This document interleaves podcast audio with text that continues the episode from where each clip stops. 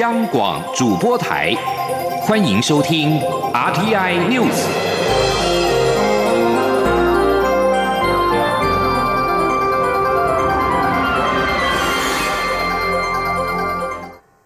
各位好，我是主播王玉伟，欢迎收听这节央广主播台提供给您的 RTI News 新闻。首先带您关注主权议题。钓鱼台争议再起，而且传出我国渔船二十三号在台日协议水域遭驱离。蔡英文总统今天表示，近来情势比较复杂，行政院已经下令海巡署请所有力量保护渔民的渔权与安全。总统重申，政府坚持钓鱼台主权的立场不变，并表示目前区域情势非常复杂，我方必须保持冷静，也希望各方停止任何造成区域不稳定的单边行为。今天记者欧阳梦平的采访报道。日本石原市议会日前通过将钓鱼台列屿改名为登野城间阁，再度掀起钓鱼台主权争议。二十三号又传出有苏澳渔船在台日协议水域遭到日本船舶的拍照及驱赶。蔡英文总统二十四号上午在总统府场厅受访时，重申钓鱼台是中华民国的领土，也是主权范围所及，这是政府不变的立场，未来也会持续坚定这个立场，尽最大的力量维护主权。总统并表示，他相信过去四年以来，全国民众都可以感受到政府尽心尽力保护渔权及渔民的权益。尤其近来情势比较复杂，行政院已经下令海巡署全力确保渔权。他说，行政院也已经下令啊，要我们的海巡署啊，倾所有的力量来确保我们渔民的渔权，还有他们的安全。好。那我们过去几年，呃，事实上，嗯，在我们努力之下，我们渔民在呃钓鱼台海域里面的进行呃渔业活动都没有受到呃阻碍，而且也都呃相当的平和啊。那渔权其实也是我们主权的一种具体的呈现。总统也指出，更重要的是，现在区域情势确实很复杂，许多单方的行为又让情势更为错综复杂。在这个情势当中，我方必须要保持冷静，在维护主权之余，也要共同维持区域的稳定及和平的状态。因此，对于任何单边行为造成这个区域的不稳定，我方都保持质疑的态度，也希望各方都能停止这些单边行为。中央广播电台记者欧阳梦平。在台北采访报道。宜兰苏澳级渔船胜福十六号、二十三号在台日协议海域内一度遭日本娱乐渔船干扰，并遭到要求停止作业。海巡署今天表示，虽然不是日本海上保安厅或是水产厅的公务船，但日方已违反相关作业规则，将透过外交管道向日方交涉。继续关注政坛焦点。高雄市长补选登记今天截止，蓝绿白参选人都选在今天登记参选，分别为民进党陈其迈、国民党李梅珍、民众党吴益政。这场补选将形成萨卡都的战况。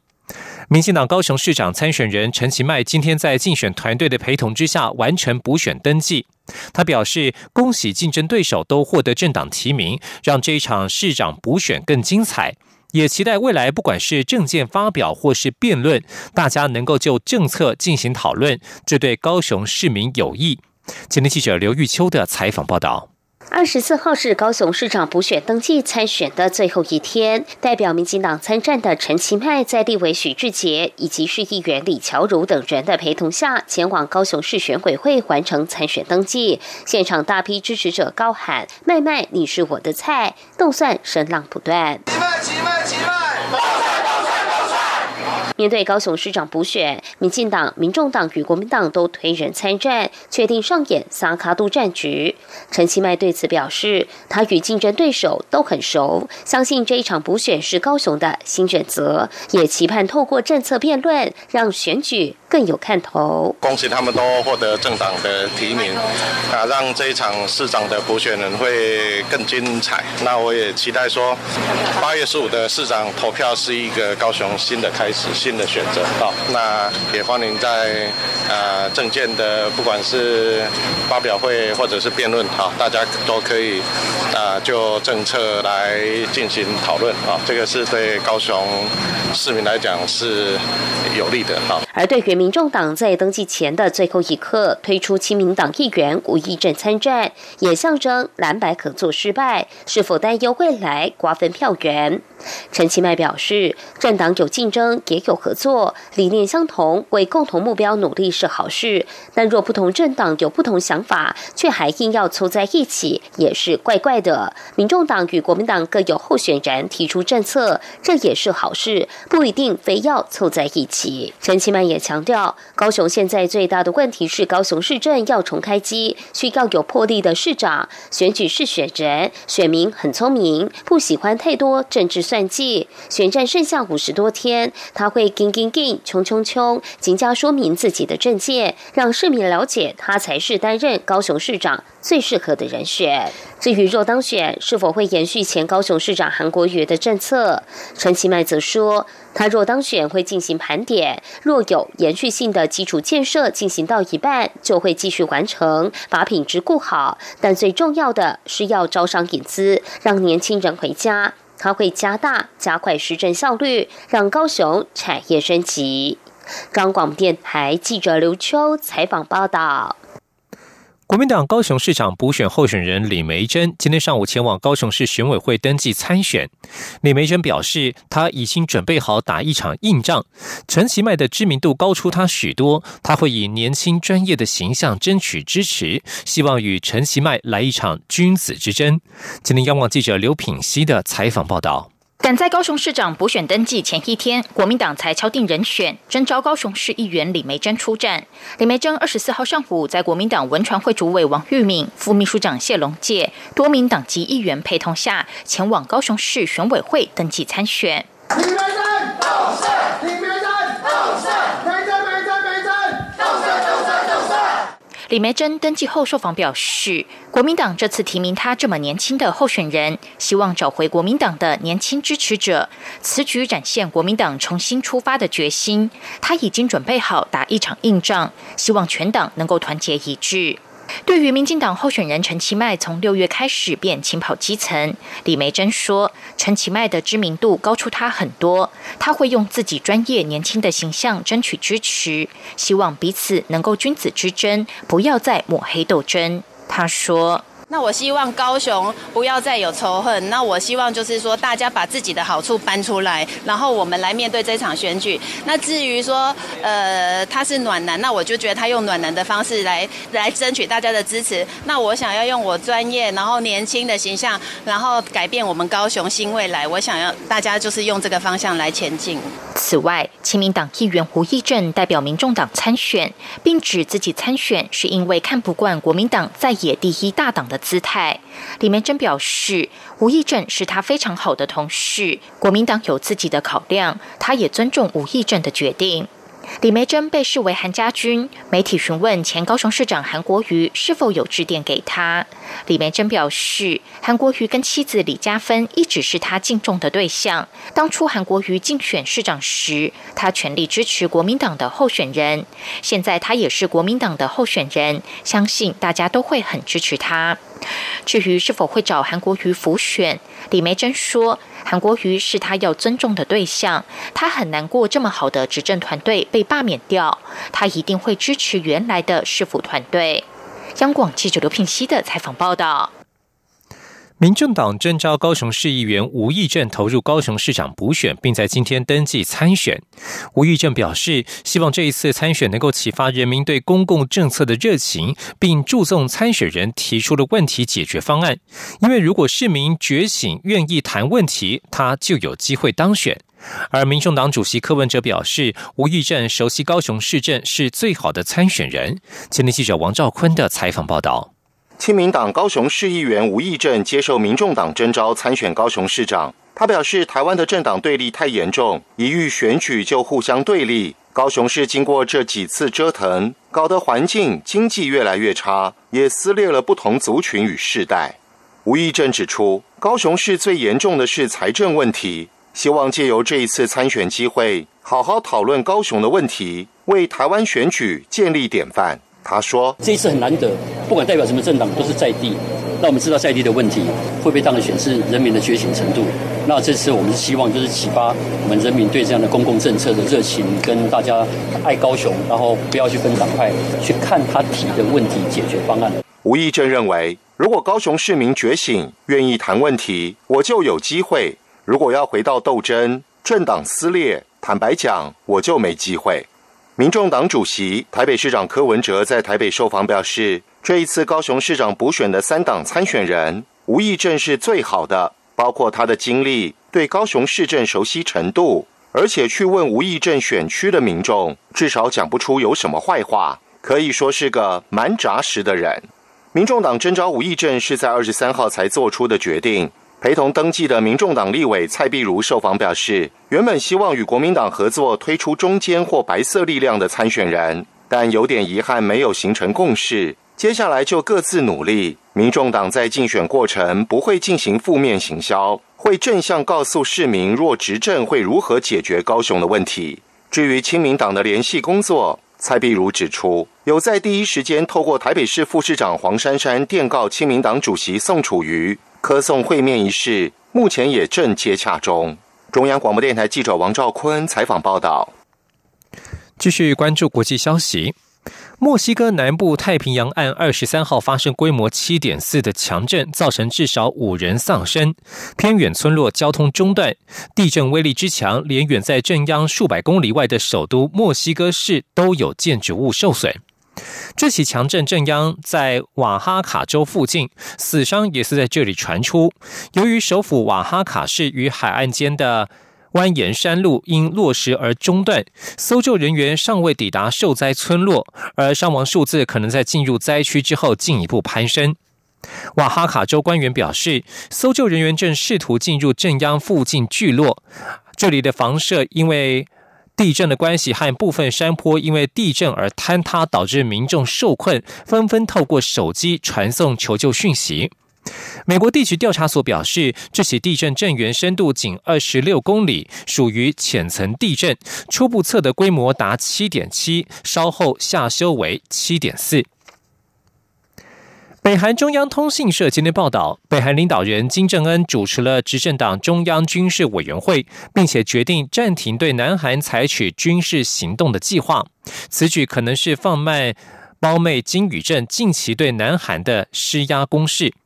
而南韩政府暂时没有对这一则报道发表任何评论。两韩近期紧张局势升温，是因为脱北者团体从南韩境内利用气球朝北韩空飘反金正恩文宣，引发平壤当局强烈不满。值得关注的是，金宇镇本月四号起亲自出面加大对南韩的谴责力道，而金正恩这次搁置对南韩的军事行动计划，缓和紧张局势，黑脸白脸的角色分配引人瞩目。美国媒体北纬三十八度报道。北韩过去一周以来的反南韩言论有留留有转圜的空间，但是北韩近期仍然不太可能与南韩展开进一步的外交活动。美国与俄罗斯二十二号在维也纳就两国之间仅存的重大限制核武条约举行会谈。俄罗斯二十三号表示，美国坚持限武谈判纳入中国是不切实际的。俄国谈判代表、外交部次长雷亚布可夫表示，美国不改变纳入中国的立场，但是俄方认为指望中国参与不切实际，俄国将不会如美国人所期望的对中国施加影响。美国谈判代表比林里斯在二十三号于维也纳表示，美国要求涵盖范围更广、限制所有核武的条约，而非只限于战略性核武。美国总统川普坚持中国应该参与有关新战略武器裁减条约的谈判，因为他不满这项条约没有纳入中国，以致中国至今仍能够凭其所好发展武器。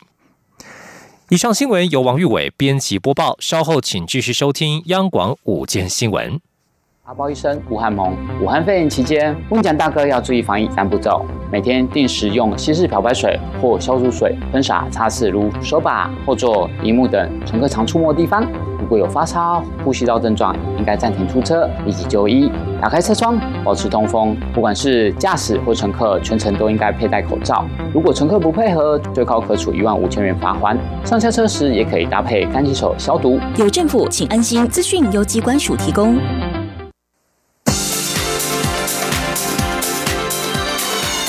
这里是中央广播电台台湾之音，欢迎继续收听新闻。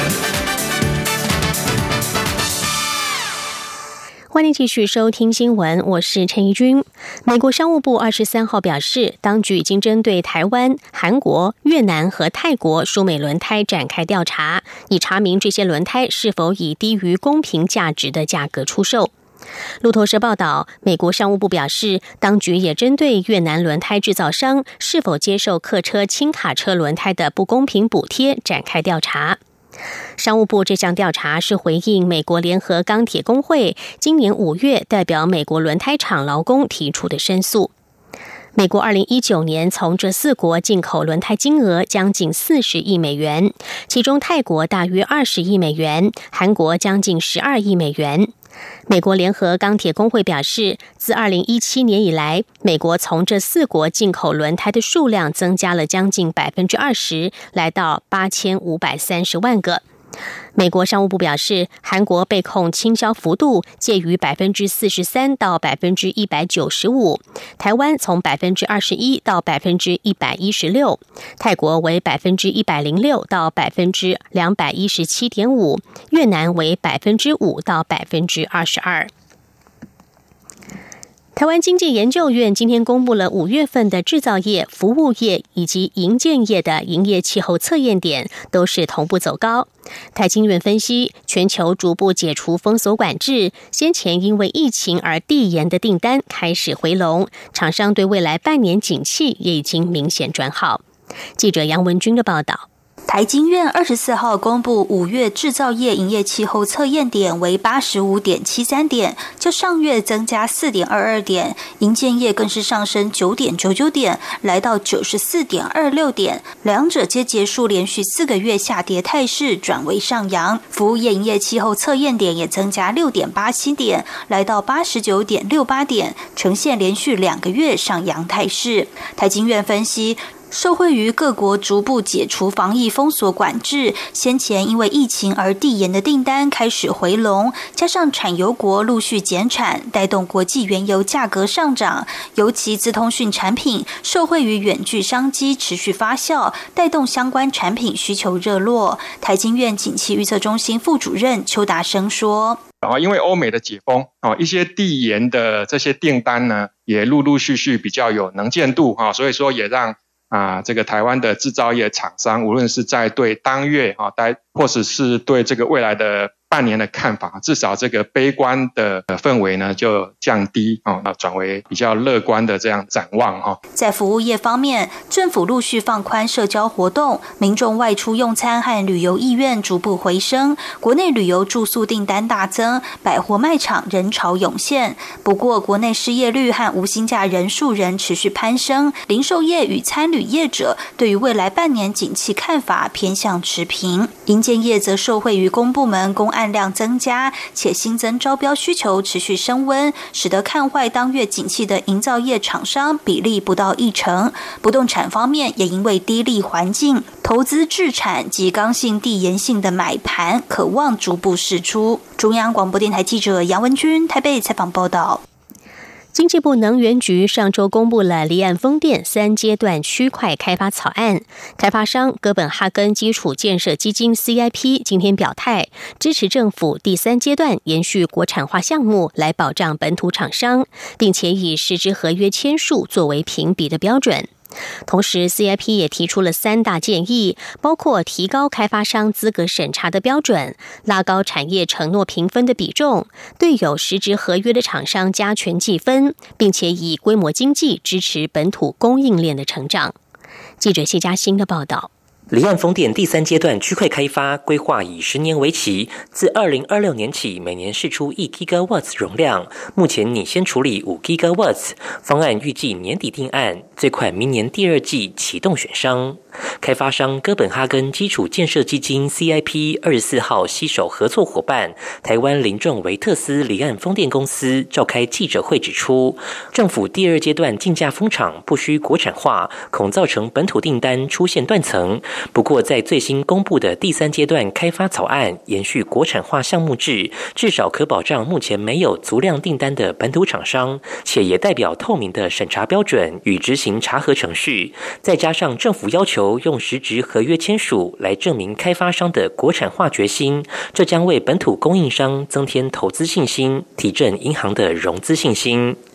CIP 团队也针对区块开发提出三大建议，强调事关台湾离岸风电本土化与风场稳定经营，第三阶段应以更高标准来审查开发商资格，尤其资格门槛应拉高至八十分。CIP 台湾区开发长徐乃文说：“潜力长值那个时候大家就是六十分以上哈，可以参与这个潜力长值，然后你可以去竞标。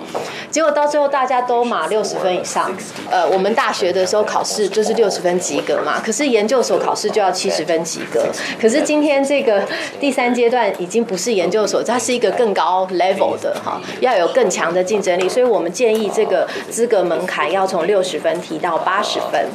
CIP 表示，草案规划二零二六年公告一 gigawatts 开发容量实在太少，不足以支持本土供应链发展，建议可在二零二一、二零二二年各公告二点五 gigawatts，且规范每位开发商开发上限为每年一 gigawatts。同时，因资格审查分为技术能量、财务能量及国产化承诺三大块，建议比重可分配为三比三比四，将产业承诺占比拉高，且还要给已签署实际合约的厂商做加权计分。中央广播电台记者谢嘉欣采访报道。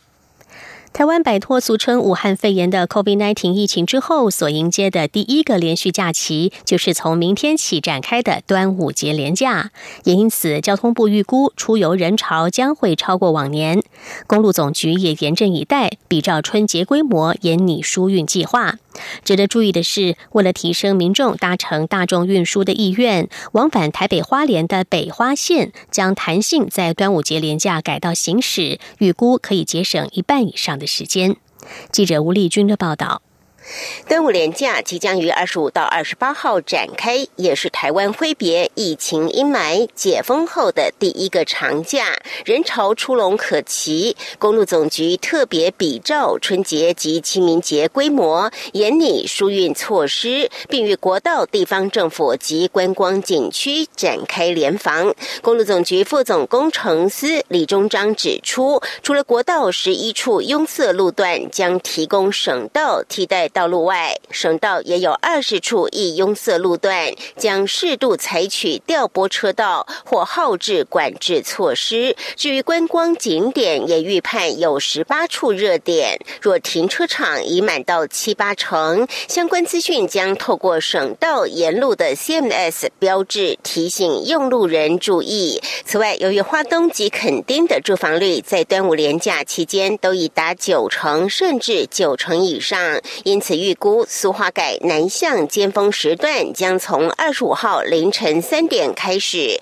北向尖峰时间则从二十七号中午十二点起。南回改北向尖峰时段则是二十五、二十六号九点到十八点，南向尖峰是二十八号九点到十八点。为了疏解车潮，公路总局特别调整北化线于苏澳南下时，改道台二线苏滨路衔接。至苏花改苏澳端入口，预估尖峰时间最高可省下一小时车程，大幅提升台北往返花莲的大众运输竞争力。李中章说：“那么在这一次端午节连假期间，我们会在第一天的凌晨三点，就是二十五号早上三点到二十六号的中午十二点的这段期间，弹性的调整北花线的路线，从原来走台九线。”改走台二线，然后进到苏花改。这样子的话，可以节省大概一半以上的时间。总计端午疏运期间，国道客运每天可开行九千六百车次，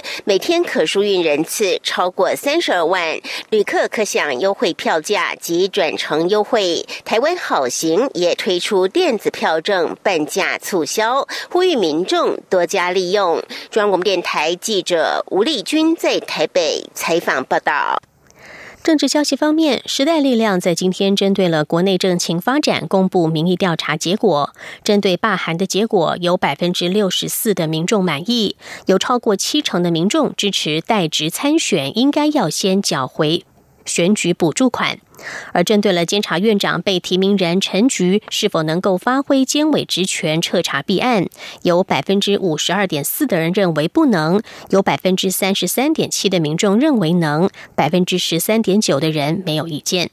记者王维婷的报道。时代力量二十四号公布三倍券、健保自费一财上线、罢韩后续效应和监察院人事等近来受瞩目的议题的民调结果。在罢韩后续效应方面，有百分之六十四的民众满意六月六号罢韩投票结果，百分之二十七点八不满意。细部分析发现，高雄地区受访者有百分之六十八点九表示满意，百分之二十六点二表示不满意。针对罢韩之后地方先掀起的罢免潮，有百分之四十一点五的民众认为这是人民权利的展现，有百分之五十点一的民众认为是报复，对地方发展没有帮助。民调也显示，百分之七十六点九的受访者支持，如果代职参选，应该先辞职并缴回选举补助款。时代力量主席徐永明表示，今天是高雄市长补选登记，他原本以为代职参选的高峰会在二零二二年的县市长选举，没想到今天就有两位高雄市议员李梅珍和吴义正登记参选。徐永明表示，从罢韩案可以看出，民众愿意给政治人物权利，也会果决的收回。徐永明说：“呃，罢韩不只是这个所谓历史记录而已，哈，我觉得罢免。”选举罢免慢慢进入台湾民众的生活当中，也就是说，罢免这个事情真的只是一个意意外、非常态吗？好，台湾民主搞不好已经进入一个新的阶段。哈，我想这对政治人物而言，民众可以把权力给你，民众也会积极的、很果决的把权力收回来。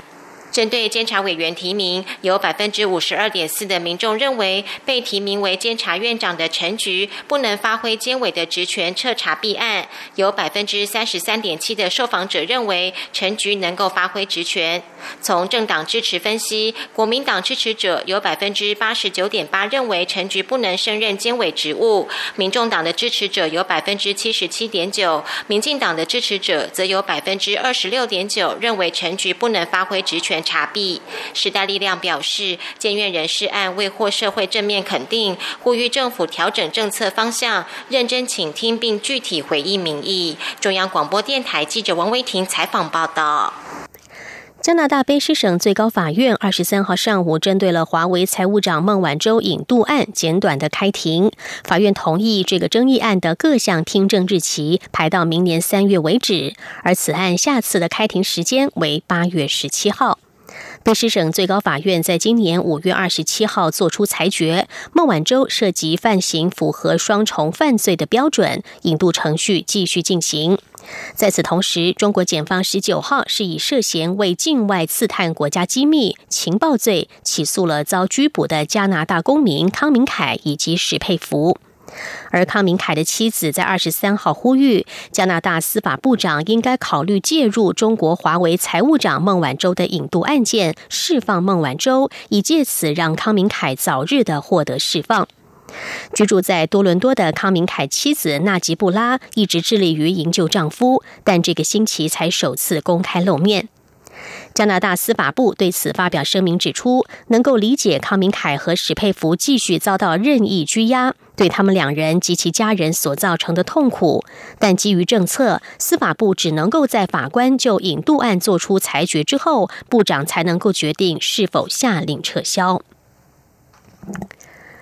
根据路透社报道，在经过了好几个星期的激烈讨论之后，美国职棒大联盟的球团和球员工会终于在二十三号达成了协议，同意二零二零年球季缩短为六十场，将于七月正式的开打。美国职棒大联盟表示，球员将在七月一号之前报道展开春训，球赛预定在七月二十三号或是二十四号正式的开打。受到了 COVID-19 疫情的影响，美国职棒大联盟在今年三月宣布延后本季一百六十二场例行赛。而对于何时恢复比赛，球团和球员工会之间也有激烈的攻防，现在终于尘埃落定。以上 T I News 由陈怡君编辑播报，谢谢收听，这里是中央广播电台台湾之音。